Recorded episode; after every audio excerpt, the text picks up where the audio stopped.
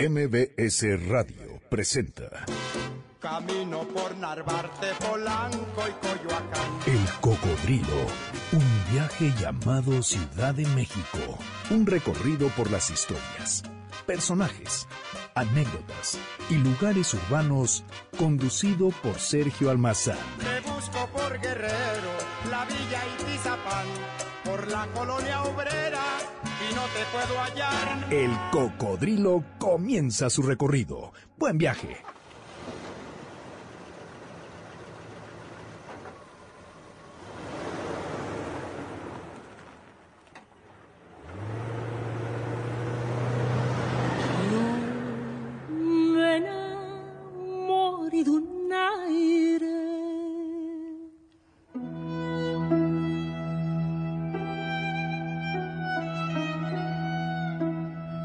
Uno camina por la Plaza Loreto a espaldas del centro histórico, en aquel legendario barrio universitario de Justo Sierra, puede uno encontrarse con la sinagoga histórica, ahí marcada en esa calle de Justo Sierra entre el número 71 y el 73. Es un ejemplo físico de lo que significa para México la comunidad judía, lo que ha sido el proceso histórico de las migraciones, de la vida de exilios y refugios, pero sobre todo las tierras de paz y crecimiento. Migrar es una forma de ponerse a salvo, de resguardar la vida. Migrar es una manera de hacer historia, de llevar consigo las tradiciones, la cultura y también otras identidades. La música es quizá de esos tesoros culturales que acompañan los viajes cuando uno migra. Los cantos sefaradíes son, en palabras de Jaramar, itinerantes, viajeros, cantos de exilio y al mismo tiempo sintetizan la lírica española, la lírica ibérica que migró desde los siglos XVI. Jaramar ha sido una especie de caja de Pandora, que desde hace más de dos décadas ha hecho sonar los misterios de esas herencias sonoras tras generaciones. El canto sefaradita de Jaramar contiene esos hilos invisibles que ha tejido una red de pescador musical. Sus peces están llenos de tradición, de cultura, de nostalgia, de territorios, de mezcla y arrullo que acompañan al viajero. En estos tejidos que sus hilos invisibles han hilvanado, Jaramar sumó otras cuerdas, las del cuarteto latinoamericano. Y en esa complicidad surge la reciente producción, una nueva caja de Pandora en donde Jaramar nos recuerda que estamos hechos de mezclas, naturaleza viajera, exilio y territorios por explorar, pasaportes vitales que nos dialogan con las nuevas culturas. Es decir, Jaramar ha hecho el hilo invisible. Cuando uno camina por esas calles de, de, judería, como se les nombraba a esa calle de Jesús María, cuando uno come kosher, cuando uno llega con los astres del centro y cuando uno canta, eh, están los hilos invisibles de esa tradición jalando la cuerda de una red tejida con toda devoción. Eso es Jaramar, devoción a la memoria. De mi corazón. Bienvenida, mi querida Jaramar.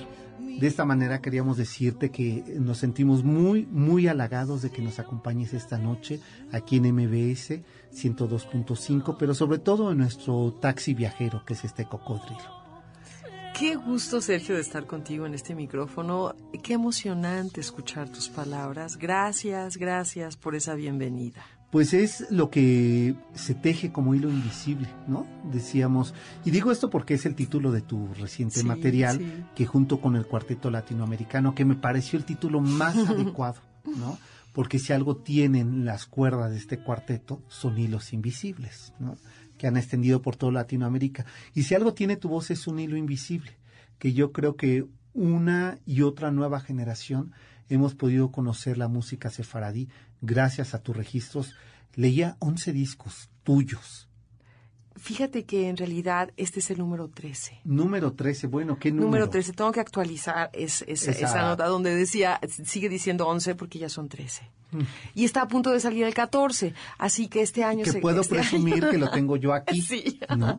Caída libre, de lo cual, o sea, lo que les quiero decir a ustedes, amigos que nos están acompañando esta noche, es que vamos a hacer un recorrido por una cultura que no nos resulta nada ajena, lejana, extraña, que se ha incorporado a nuestra vida y que desde un, un- un plato de kosher, de un buen corte, de kosher, o desde una ensaladita, ¿no? De, de esta col, de esta col, nosotros tenemos en ese plato una cultura que se ha hecho también nuestra, ¿no? Así es. Yo recuerdo de niño que mi, mi padre me llevaba con los sastres judíos, decía que eran los mejores. Entonces nos hacían pantalones iguales, ¿no? Estas cosas que uno no entiende cuando es niño, pero que de adulto agradece esas herencias, porque entonces uno sigue yendo con esos sastres a oler eh, las, las telas, a probárselas, a que yo confío en ellos cuando me dicen, y después vendría toda esta nueva generación, ¿no? De, mm, eh, con mezclillas, con nuevos objetos que nos sigue sorprendiendo de la cultura judía, Ujú, sí. ¿no? española. Eh, y bueno, este disco, eh, empecemos a platicar de él, porque tú dices en este disco que son pasaportes, que las canciones son pasaportes, son derecho de acceso. Y eso a ti te llegó por tu abuela. No estas canciones. Lo que me llegó por mi abuela fue la posibilidad de conocer mi voz. Fue mi primera gran maestra de canto. Ya, qué abuela. maravilla. hijo. Eh, me enseñó a cantar sin darme yo cuenta desde los nueve años. Ella un día me escuchó en un festival escolar y decidió que yo valía la pena invertir tiempo y esfuerzo. Ella había estudiado en el conservatorio y era una magnífica maestra. ¿Tu abuela mexicana? Mexicana, sí. Mexicana. Entonces ella, ella me sentaba todos los, bueno, ella se sentaba al piano y me paraba a un ladito suyo todos los domingos Qué- y vocalizábamos. Vocalizábamos y me enseñaba canciones. Entonces, eh, sin el afán de que yo me convirtiera en cantante, por supuesto ella, ¿no? Eh, además, ¿Y en tú aquel- crees que no? Fíjate que yo, yo creo que en el fondo sí soñaba Sí con eso, porque ella estudió canto, pero se dedicó a otras cosas y ya no pudo desarrollar una carrera como cantante. Tenía que ganarse la vida, en esa época no podía ganársela cantando. Eh, pero yo creo que sí, ella tenía ese, ese sueño de que yo llevara a cabo eso que ella Había no había hecho, aunque ella se convirtió, te digo, en formadora de cantantes, porque yo fui una de sus alumnas, ella tuvo muchos.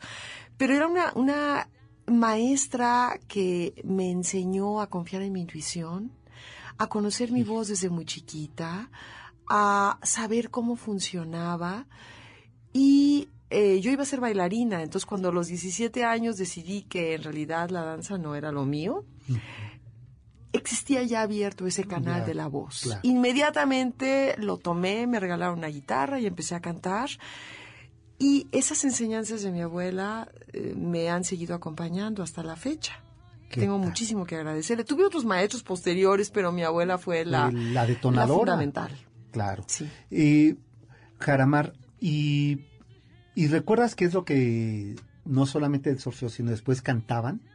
Ah, por supuesto. Ella eh, insistía en enseñarme canciones que estaban muy bien escritas y que eran bellas y que me iban a formar mi voz. Mi papá siempre le cuestionaba eso porque decía que yo cantaba canciones de viejita con ellas, ¿verdad? Pero eran canciones de Ponce, por ejemplo, Ah, no, bueno. canciones de María Grieber Bueno. y canciones de como canciones ita- italianas de, de estas canciones populares italianas Ajá. cantadas en español que hacían que mi voz creciera, ¿no? Eh, Ya. y, y bueno, como un viejo amor, este, como... Lejos de ti. Aquellos ojos aquellos ojos verdes. Sí, joya, Esas la verdad, canciones digo, las cantaba con yo todo con mi respeto a tu papá, pero eh, son, son parte de nuestro Sí, cancionero sí, popular, romántico. Ellos sí. que venían de esta, de esta Exacto. corriente del romanticismo. Sí, estrellita. Estrellita, ¿qué tal esa cosas, canción? sí. Estrellita de lejanos cielos. Sí. Sí. Que, oye, tiene como un aire, o estoy alucinando fatal, como un aire sefaradí. Tal vez o en sea, algunos pienso las momentos... eh, imágenes, sí. ¿no? O sea, como esta de la niña en la torre, Sí. ¿no? Y esta piensa estrellita de lejanos cielos. Eh, tú que miras de allá, me Es que son poéticas, son es poesía, es poesía, cantada, es poesía. finalmente. Tú hiciste un disco con poemas de Nezahualcóyotl. Así es. Siempre he estado trabajando. Mira, yo soy una lectora desde niña obsesiva. Así. De chica sí era como, mi mamá decía que eso ya no era un gusto, sino un vicio, cuando era adolescente. Era mi forma de vivir en un universo alterno mío, ¿no? Leer, leer, leer.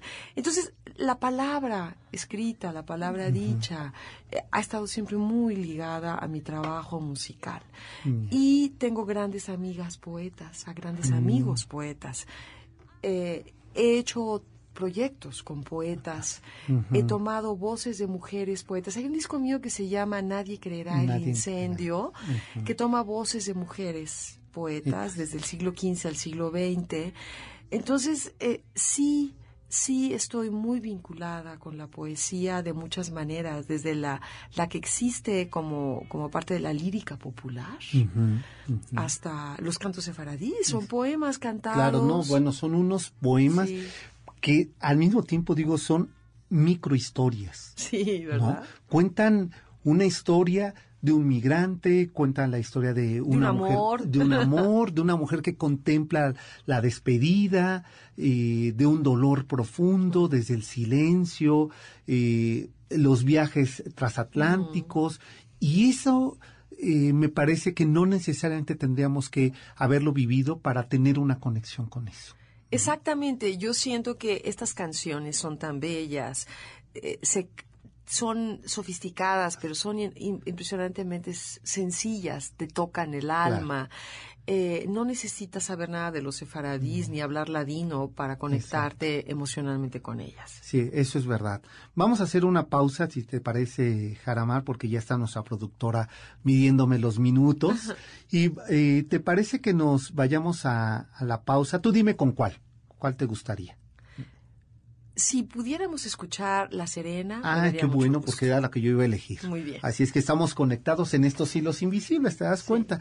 Está con nosotros Jaramar, estamos abriendo este disco eh, reciente, Hilo Invisible, Canto Sefaradíes, con el cuarteto latinoamericano y regresamos para seguir platicando con esta enorme cantante, pero sobre todo enorme artista. Volvemos.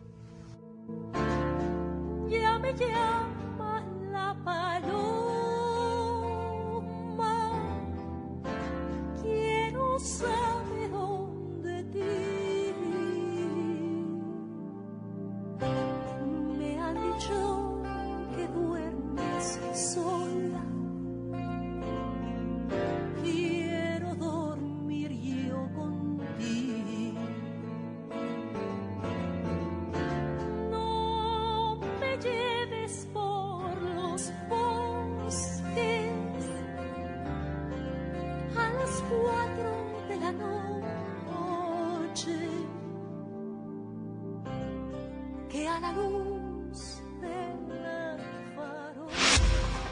Estás escuchando el podcast de El Cocodrilo, MBS 102.5.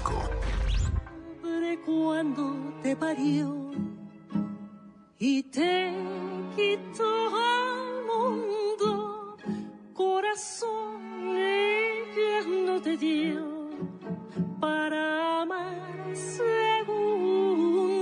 Estamos de regreso y estamos, nos está acompañando en esta noche aquí en MBS 102.5, paseando. Ya nos fuimos al centro, a Plaza Loreto, ahí inició nuestro recorrido y quise que ahí iniciara porque, bueno, eh, Jaramar ha hecho un disco que eh, ha presentado, pero que se va a estar presentando este disco y se presentó en la Sinagoga Histórica Justo Sierra. Y eh, se grabó ahí. Que qué magia del lugar, ¿eh?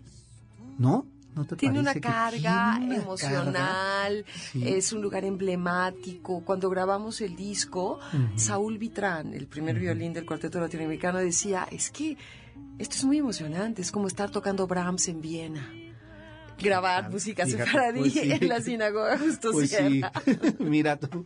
Sí, y, y es que yo creo que lo que, a ver, eh, decía Octavio Paz, que eh, las ciudades son un montón de piedras.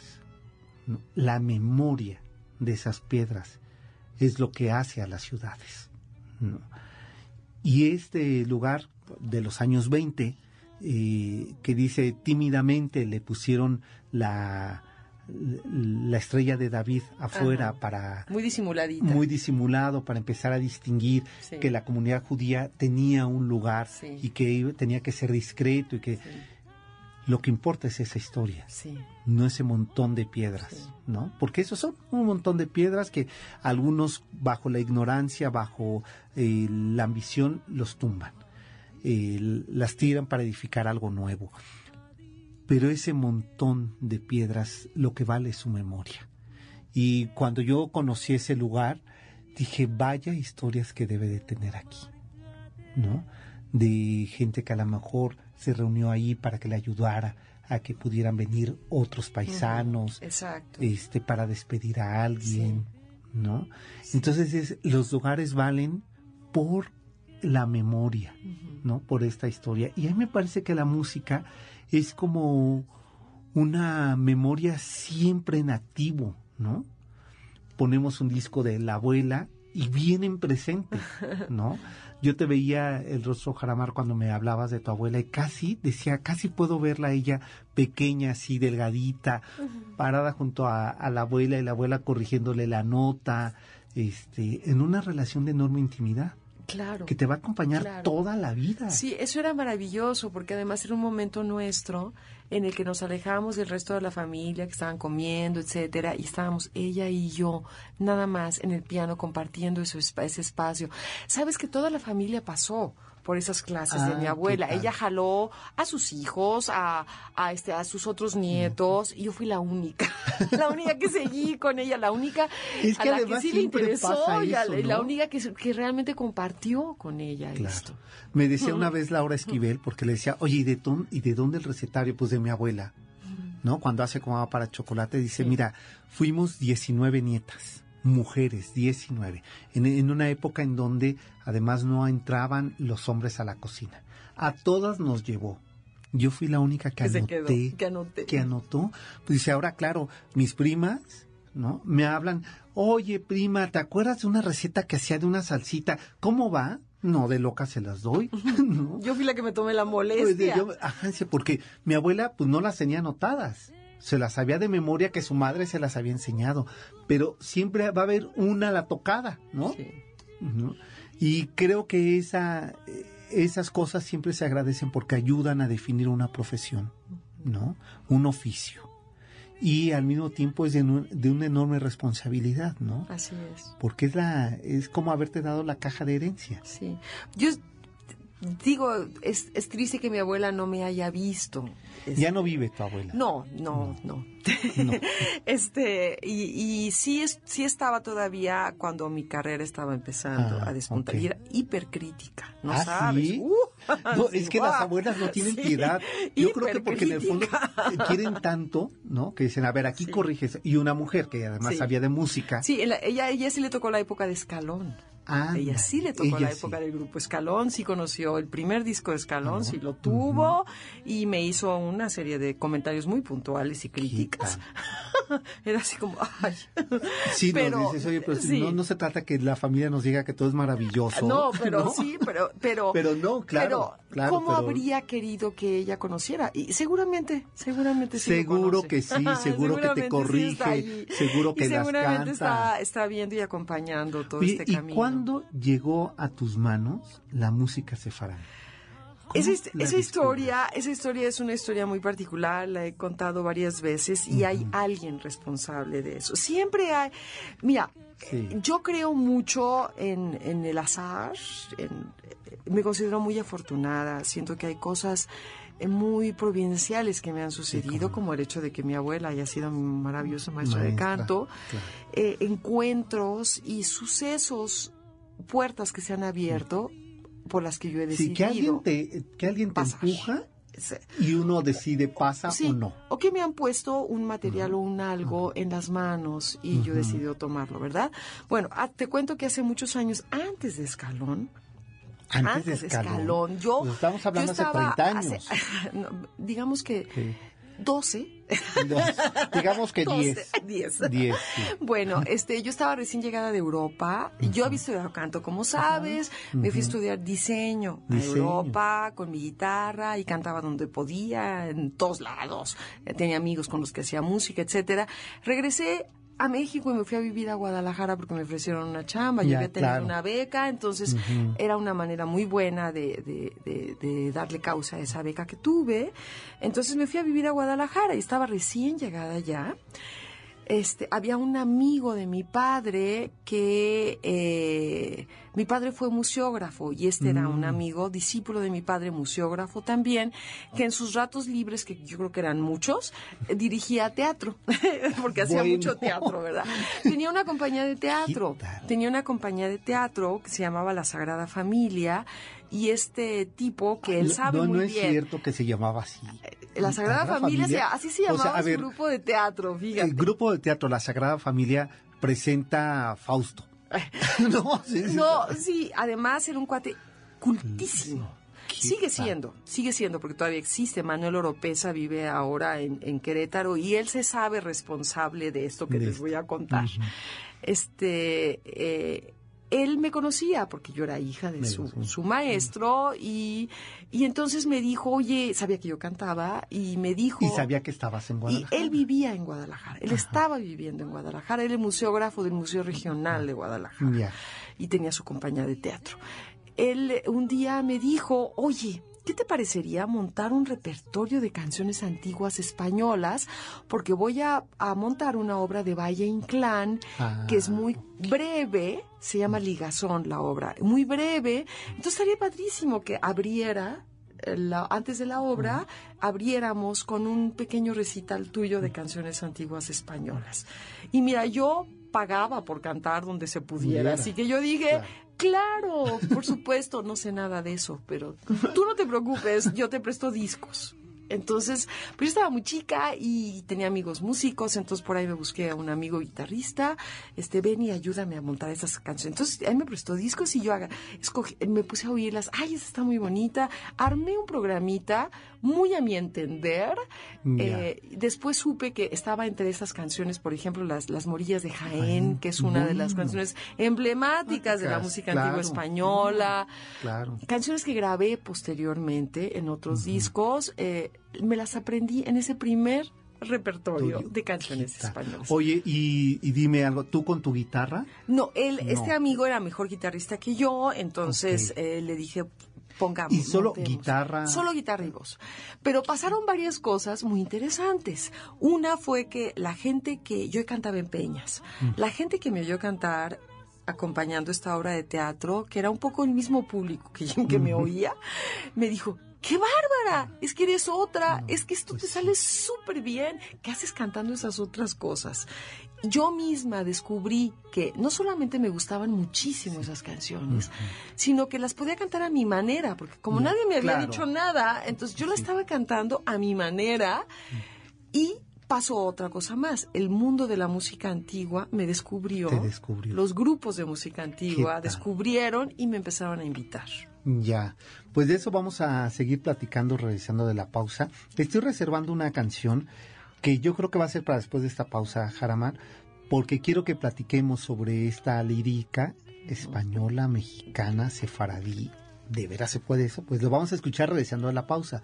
Nos vamos con la, prim- la prima vez, La primera vez, muy ¿sí? bien. ¿Te parece? Me y parece volvemos. Está aquí con nosotros Jaramar y estamos eh, compartiendo con ustedes. Yo le voy a decir descubriendo, pero yo la verdad es que no por presumirles ni por darles a desear, pero cuando me llegó el disco, pues lo he estado escuche y escuche y escuche y cada vez pues entiendo por qué eh, algunos ayeres, desde algunos ayeres hasta hoy, sigo siguiendo de cerca a Jaramar.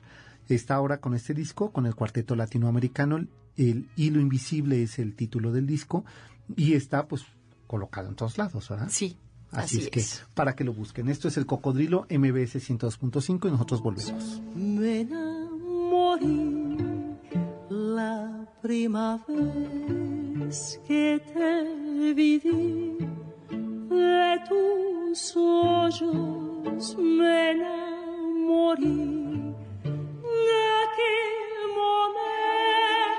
quanto temi fino alla tomba te amaré.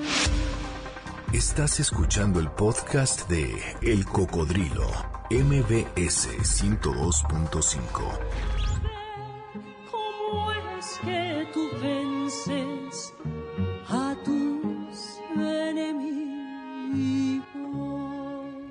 Y ahora sí, tanto que he estado haciendo esperar este tema. Durme, durme.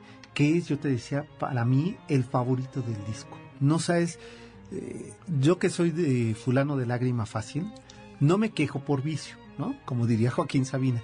Pero eh, soy muy llorón. Entonces escuché este tema y lloré.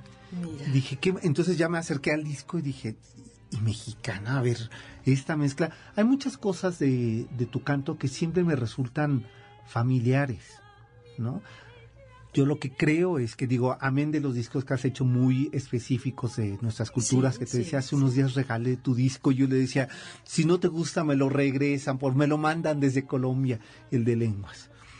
Pero este tema en especial decía que tiene algo que me parece muy familiar Mira, yo me he acostumbrado desde aquella época que te platicaba en que monté mi primer repertorio a hacer lo que yo quiero con los repertorios. Siento que la música es un material maleable, que es como plastilina y que así Claro. debemos de tomarlo, alejado de toda rigidez y de todo dogma y por lo menos así es como yo, yo la tomo, ¿no? Y mi, mi acercamiento a la música siempre ha sido, primero que nada, traerla a mi universo para poder entregarle al público una expresión honesta que salga de mí, aun cuando sean canciones que han viajado siglos o que sean de las tradiciones Claro. mexicanas o las mías, ¿verdad? Eh, en- entonces, eh, para hablarte de, de De Durme, Durme. Durme. Eh, Durme, Durme, yo la grabé en una versión distinta, por supuesto, en mi disco Duerme por la Noche Oscura, dedicado a la lírica infantil que editó el Fondo de Cultura Económica y que fue un proyecto este, propuesto para, por el Fondo de Cultura Económica. Ya. Eh, cuando estaba yo buscando material para ese disco, cosas que tienen que ver con la lírica infantil, con nanas, canciones de cuna, me encontré una canción sefaradí. Yo había acudido a mis conocidas, yo no hago investigación, acudo a los investigadores, Claro.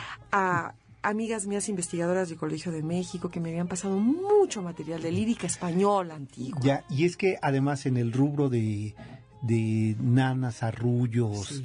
Eh, canciones de cuna, Sí. ¿cómo se produjo? Sí, hay muchísimas Hay muchísimas. cosas, muchísimos textos, entonces yo tenía mucho sí. material acumulado y, Y, lo de todo tipo, desde para despedir a niños que mueren, Exacto, ¿no? Como los angelitos. los angelitos, Ajá. como el momento de, del parto.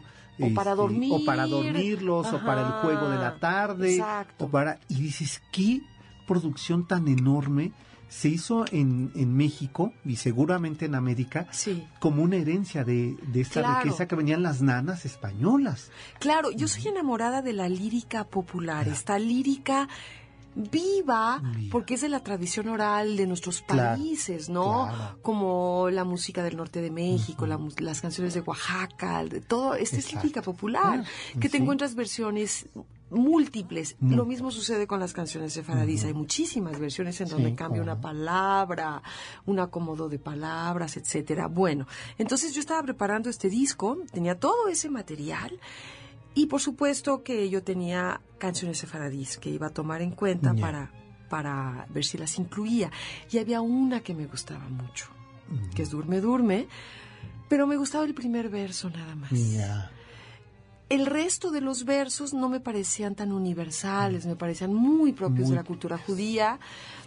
Y en cambio, yo tenía todo ese material de la lírica popular que me habían pasado mis, mis amigos. Eh, entonces yo dije, a ver, ¿qué pasaría si yo tomo este primer verso que me gusta y le meto otros, otros tomados de la lírica popular que en- encajan muy bien en cuanto a métrica y temática? Y ya entrados en gastos, ¿qué tal si meto versos de la lírica popular mexicana, que de los cuales yo tenía libros, ¿verdad? Entonces acabé usando ese primer verso, luego metí este un siguiente verso de la lírica Española. popular española, de canciones de la Liga Infantil. Y luego le puse dos versos de La Petenera. Sí, de no, Peteneras de Veracruz. De Peteneras Ajá, que hay esas, muchos, ¿no? claro. De los, de los libros recopilados por Margit, de los libros reunidos, eh, antologías de la lírica popular mexicana, hechos por Margit Frank, coordinados por la ma- gran experta maravillosa La- Margit sí. Frank. Sí. Y así grabé ese disco, no le pedí permiso a nadie, hice esa canción y puse nada más de la lírica popular sefaradí, española y mexicana. Años después, digo, un año después, conocí a Margit Frank en una cátedra Cortázar en Guadalajara. en Guadalajara. Ella fue a impartir esa cátedra sobre la lírica de la época de oro española. Y nos conocimos y descubrí varias cosas. Una, que ella conocía mis discos, que le Ya. gustaban. Eh, nos hicimos amigas, platicamos mucho en los días que estuvo en Guadalajara. La gran Margit Frank, nos fuimos a cenar juntos, juntas. Ella me pasó material y yo le entregué ese disco que era el más reciente Mm. mío y le, con una advertencia le dije, yo estaba temerosa. eh. Sí, claro, porque además ellos de repente que son Sí, académicos, sí, muy yo dije, cuidadosos. me va a que- regañar. Claro. dije, te tengo que hacer una advertencia. Me tomé una libertad, hice este pegoste allí, este, este híbrido. Y ella me dijo, ¿sabes qué? Eso es maravilloso. Eso que hiciste es perfecto, porque es lo que sucede de manera natural con la lírica Claro. popular. Es lo que la mantiene viva. Entonces, Sí. si ella le dio palomita a esto, Ya, dijiste. yo descansé, me dio muchísimo sí, ¿cómo gusto no? que ella, la gran experta, tuviera, tuviera ese, ese que es, el, es mi acercamiento a la lírica popular. Entonces decidí incluirla en esa versión en cuanto a los textos en este disco con el Cuarteto Latinoamericano. ¿Qué tal? En un arreglo magnífico de Juancho Valencia, que es uno de los dos arreglistas de este de disco. este disco. Y bueno, pues ustedes eh, eh, han estado escuchando esta versión que es una belleza y que, insisto, a ver, lo que nos ocurre con la música es que va directamente al alma. Esa no, no te pregunta nada, ¿no? Eh, escuchaba recientemente de José Alfredo Jiménez, ¿no? Y estaba escuchando eh, Un Mundo Raro. Y decía, es que no, no tiene concesiones. ¿no? O sea, y no, no, no pide permiso, ¿no?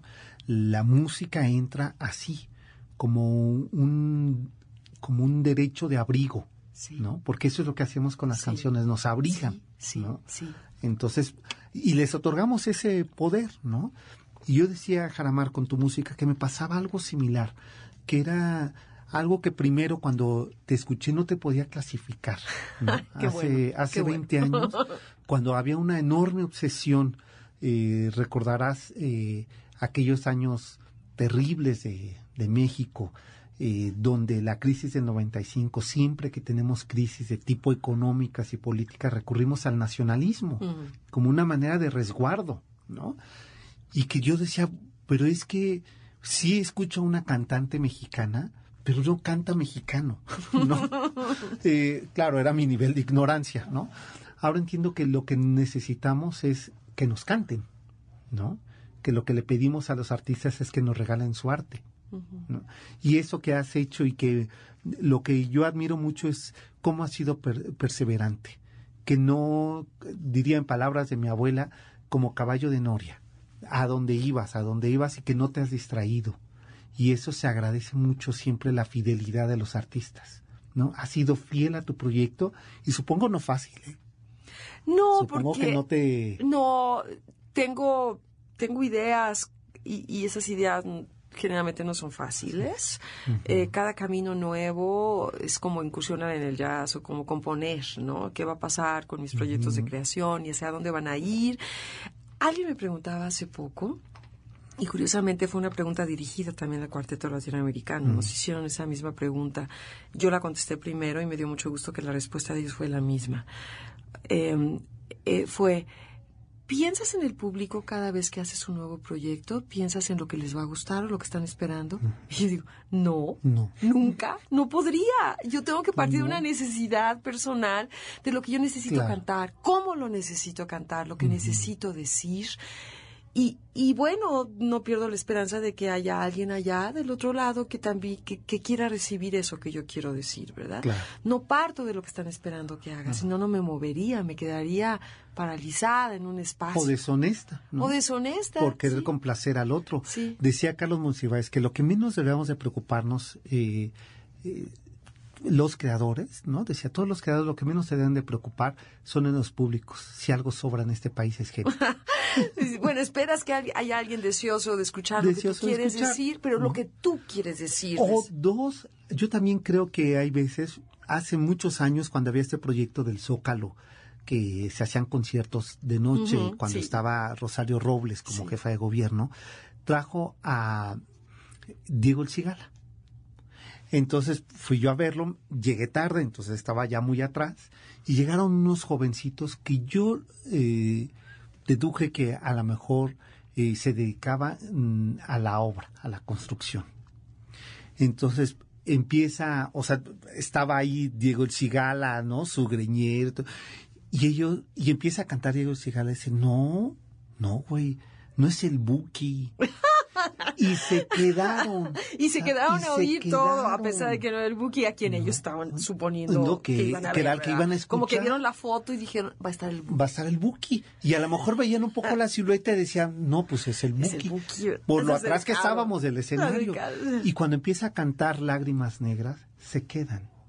Y yo creo que a veces nos acercamos a las artes sin saber lo que son, pero nos conquistan. Y este es el caso de Jaramar. Vamos a la pausa y regresamos. Esto es MBS 102.5. Jaramar, qué temprano se hace tarde contigo. Qué maravilla. Pues volvemos. Esto es el Cocodrilo MBS 102.5. galeas las mis galeas no las puedo soportar aman aman de mí no las puedo soportar. Estás escuchando el podcast de El Cocodrilo, MBS 102.5. Sé que tiene las flores lloronas, las flores del campo santo. Mm, No sé qué flores. Estamos escuchando la voz de Jaramar. Seguro que algunos en casa dirán es la primera vez que la escucho. Y como diría Marco Antonio Muñiz, de lo que te has perdido. Mm. Y seguro es que van a empezar a buscar en estos sistemas, ustedes que son tan modernos y que entran a estos sistemas. Hay una versión que haces de La Llorona.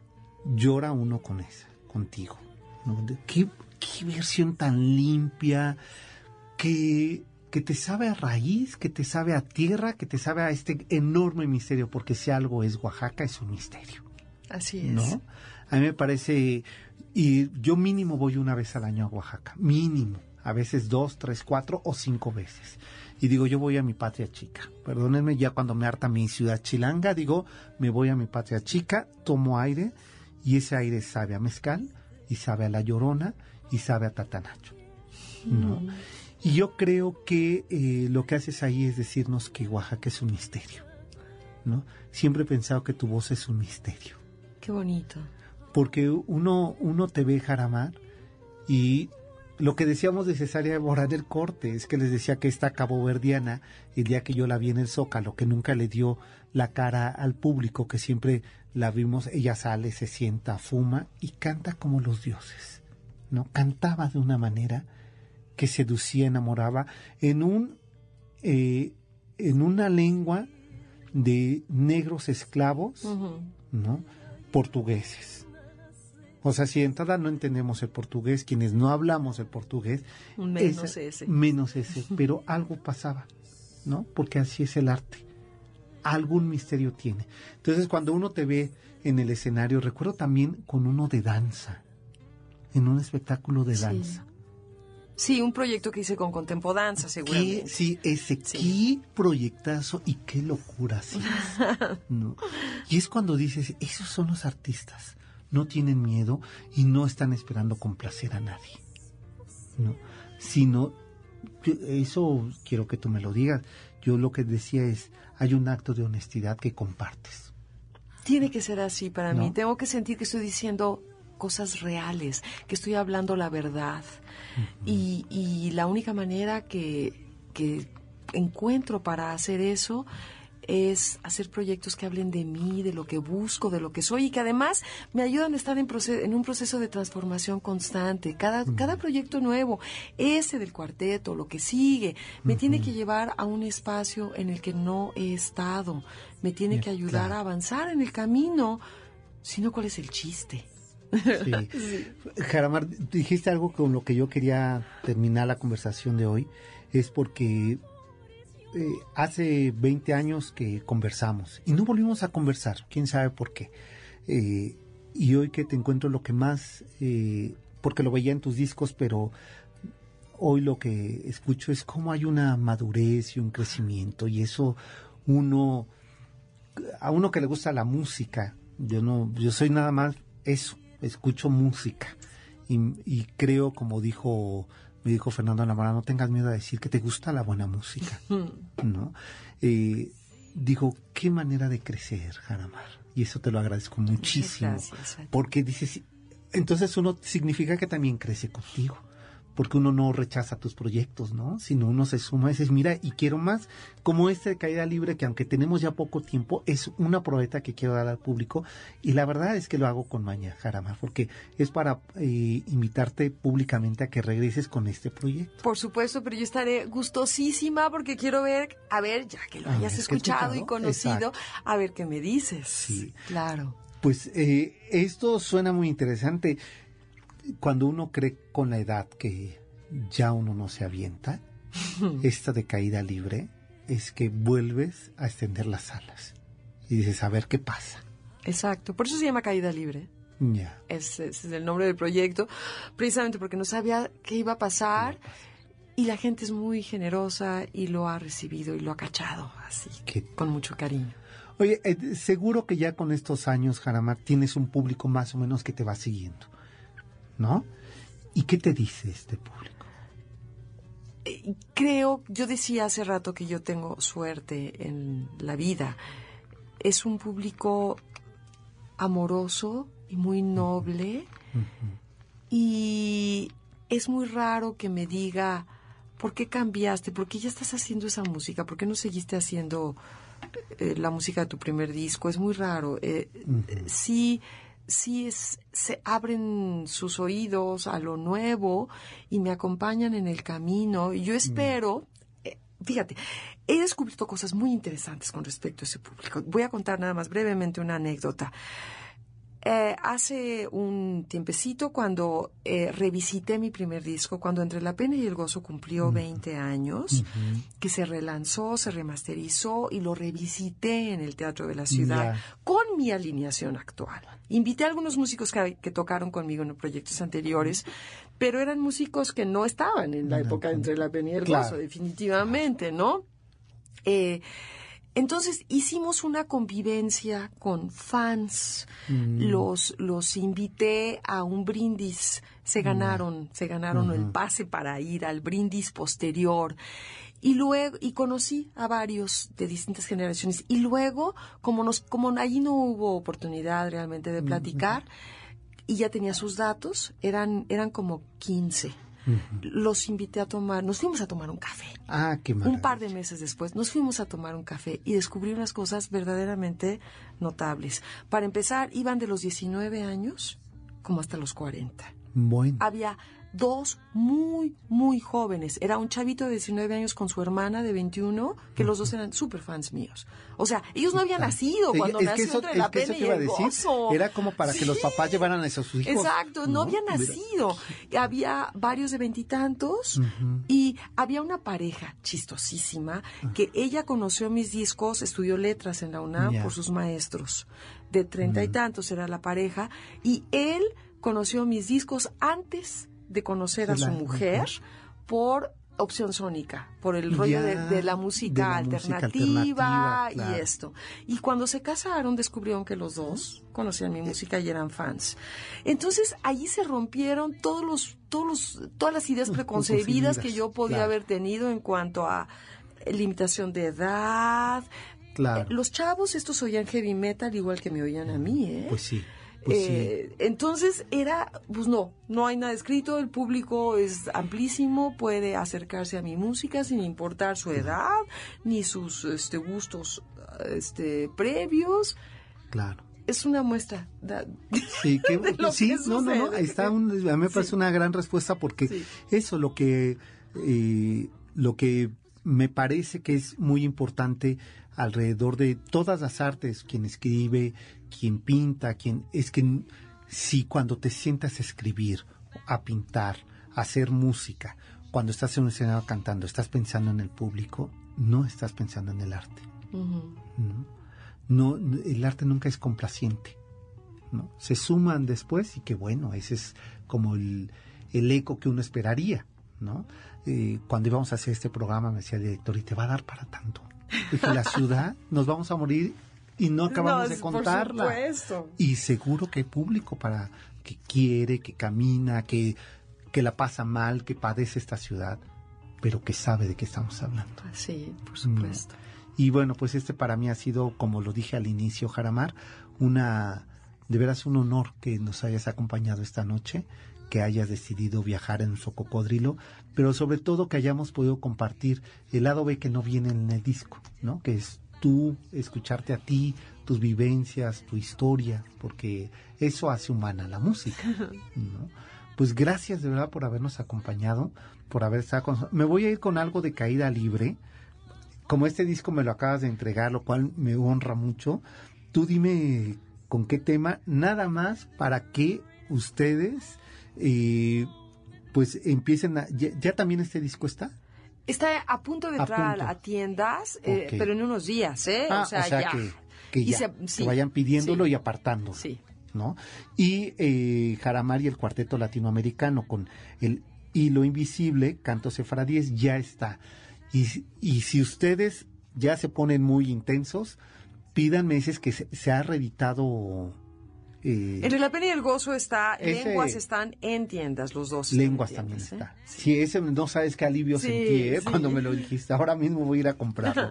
Porque son, porque ese no está en, en estos sistemas. Todos están en iTunes. Ah, Todos, toda ya. mi discografía entera está en está Amazon, iTunes, En iTunes. todo- todas esas cosas. Esas cosas.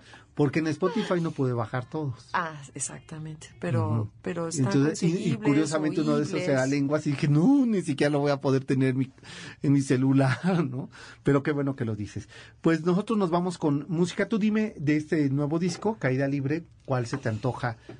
Es muy difícil escoger Claro. porque hay cosas tan diversas, pero em, y ninguna es así como sumamente corta. Hay una película de Fellini que a mí me gusta muchísimo que se llama Acord. Ah, y hay una canción que es un estándar de jazz que es recurrente a lo largo de la, peli- película que es Stormy Weather. Sí. Entonces, si nos vamos con el track número 5, podría estar. Con ese, con ese nos Sí. vamos a despedir. Nosotros pues nos quedamos aquí en Loreto.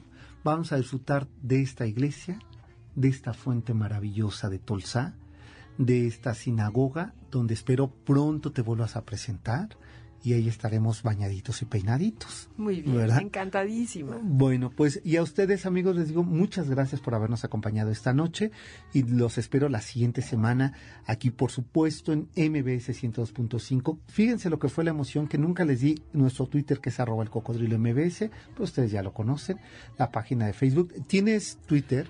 Tengo Twitter, arroba jaramar-mx, Facebook, busquen Jaramar, tengo página web, tri- www.jaramar.com.mx. Que es bien bonita tu página, ¿eh? Sí, estoy en YouTube por muchos lados. Ustedes googlean Jaramar y salen Y muchas sale. sorpresitas. Eh, Así es. Bueno, pues pásenla bien, buenas noches, hasta la próxima.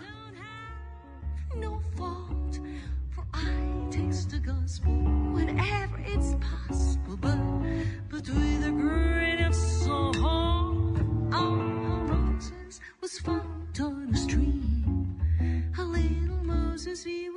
MBS Radio presentó Camino por Narvarte, Polanco y Coyoacán. El Cocodrilo, un viaje llamado Ciudad de México. Te esperamos la próxima semana.